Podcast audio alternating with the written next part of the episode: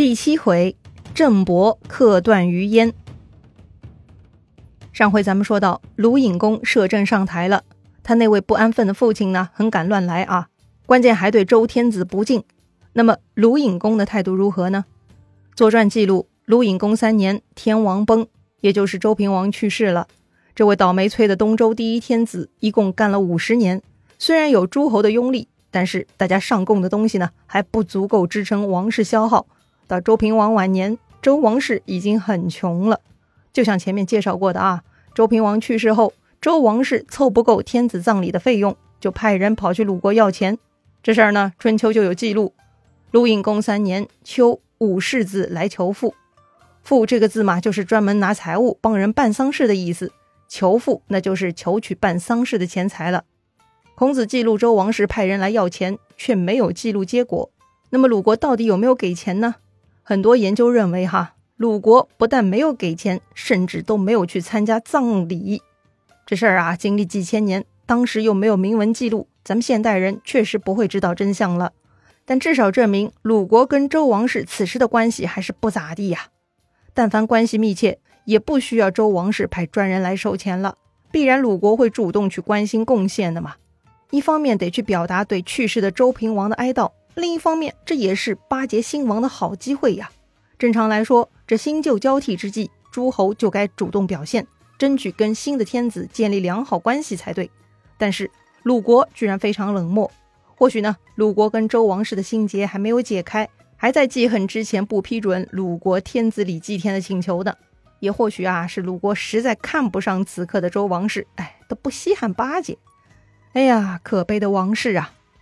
要说周平王这么快就下线了，难道《左传》中就没有他的故事了吗？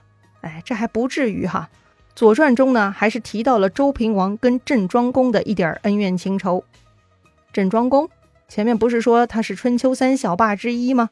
呃，他不是周平王的班干部吗？他俩发生什么摩擦了吗？当然了，班主任虽然要用班干部，但班干部的行为不可能样样让班主任满意的嘛。毕竟是个人都有私心的嘛。在介绍郑庄公跟周平王的摩擦之前，咱们呢先来了解一下郑庄公这个人哈。郑庄公啊，他是郑国国君。要说呢，郑国这个国家跟齐国、鲁国那些传统老国家还是不一样的。郑国呢，并不是西周建立时分封的，而是在西周末期由周宣王分封给自己的弟弟姬友的。姬友啊，别想歪了啊！周王室都姓姬啊，女字旁姬妾的姬。他呢，名字叫友，朋友的友。还记得周宣王的身世吗？周宣王的父亲周厉王十分暴虐，改革失败，被全国人民唾弃厌恶，弄丢了天子之位，长达十四年。所以啊，周宣王上台后必须重振局面。在周宣王手里呢，他分封了好几个新的诸侯国，目的呢，也是为了拉拢人心，替周王室做事。周宣王分封的这些诸侯国里，除了郑国，还有樊国、杨国等等。那个樊国的始祖呢，就是曾经劝谏周宣王不要插手鲁国传位的那个樊仲山。说回基友啊，他是郑国的第一任国君，史称郑桓公。就跟当年的周公旦一样，郑桓公呢受到兄长重视，留在首都兢兢业业工作，担任公卿。周宣王去世后，周幽王继位，郑桓公啊继续为幽王服务。在周幽王的时候，郑桓公担任司徒，掌管全国的土地和户籍。要说呀，周幽王时期留在首都工作就麻烦了嘛。周幽王昏庸无道，遭到了申侯和犬戎的攻伐，倒霉的郑桓公啊，就跟着周幽王一起成了犬戎的刀下鬼了。郑桓公被杀，郑国呢就得有新的国君。接着呢，他的儿子继位，史称郑武公。作为郑国的第二代国君，郑武公啊也是很有作为的。父亲跟周幽王一块儿死了，他就保着周幽王的儿子周平王。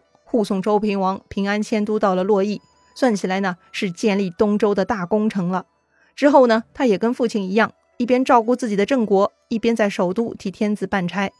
总之啊，郑国与东周王室的关系那是相当密切的。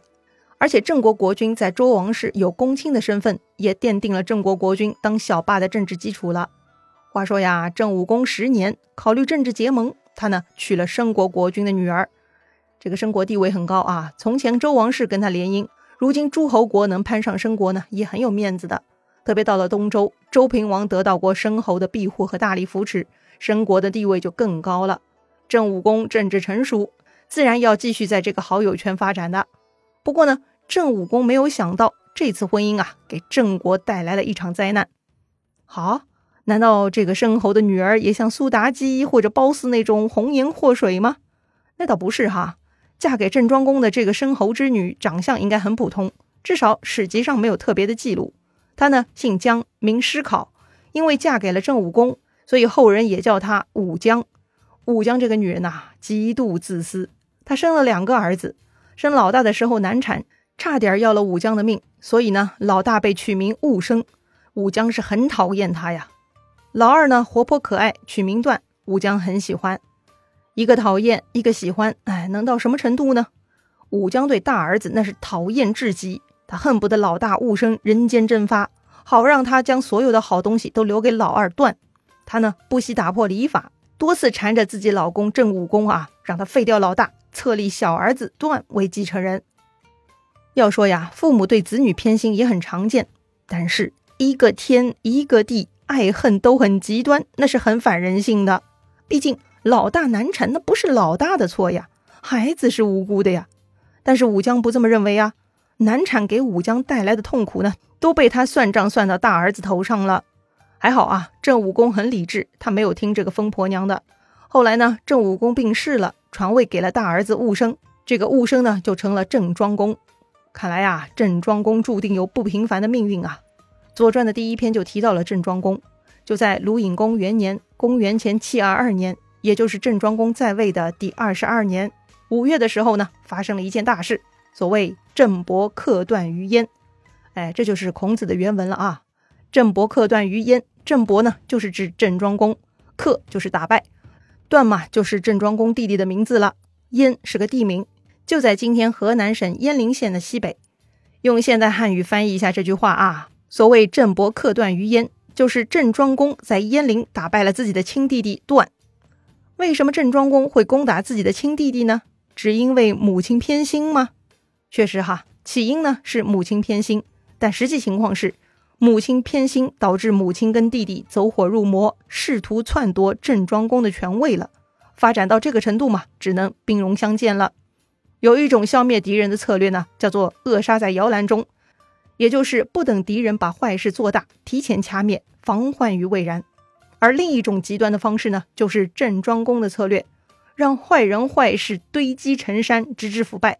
然后呢，在众目睽睽之下一锅端，一次性根除。比如反腐倡廉中常见的打击大老虎啊，如果那些贪官污吏只有一点点小问题，是根本办不了的，非得他累积到一定恶劣程度才能痛快铲除的呀。所以呢，郑庄公其实是做了很长时间的忍耐，最后才出手的。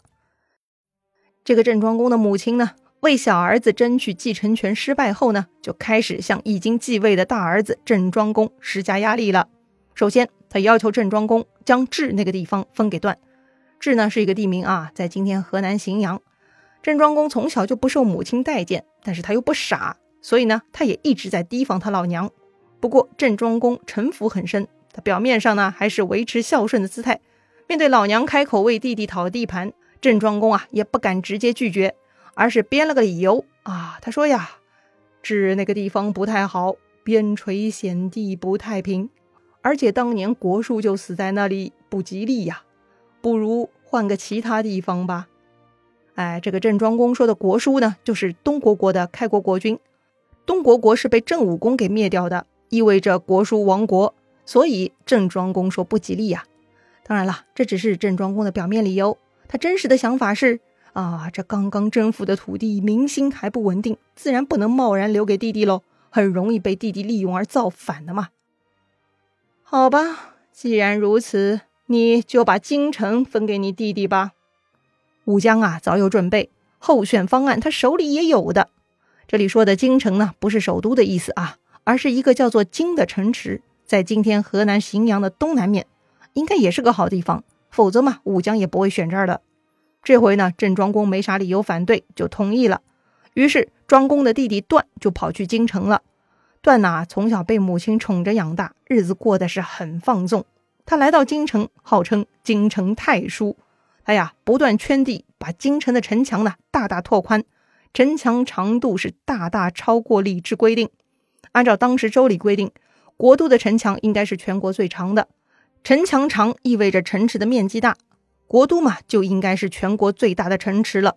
其他国内城池呢也有规格限制的，大型城池最大不能超过国都城墙长度的三分之一，中等城池呢不可以超过国都城墙长度的五分之一，小城池不能超过九分之一。而那个段呢，已经把京城搞得老大了，城墙长度是直逼首都啊！哎，这是万万不可的。孔子老人家对此就非常介意。后来鲁国权贵搞出几个超级大城市，就被孔子提议拆除，史称徽三都了。啊，这是后话哈，后面还会介绍的。好啦，这个京城太叔搞出了大都市，郑庄公又是如何处理的呢？精彩故事啊，下一回咱们接着聊。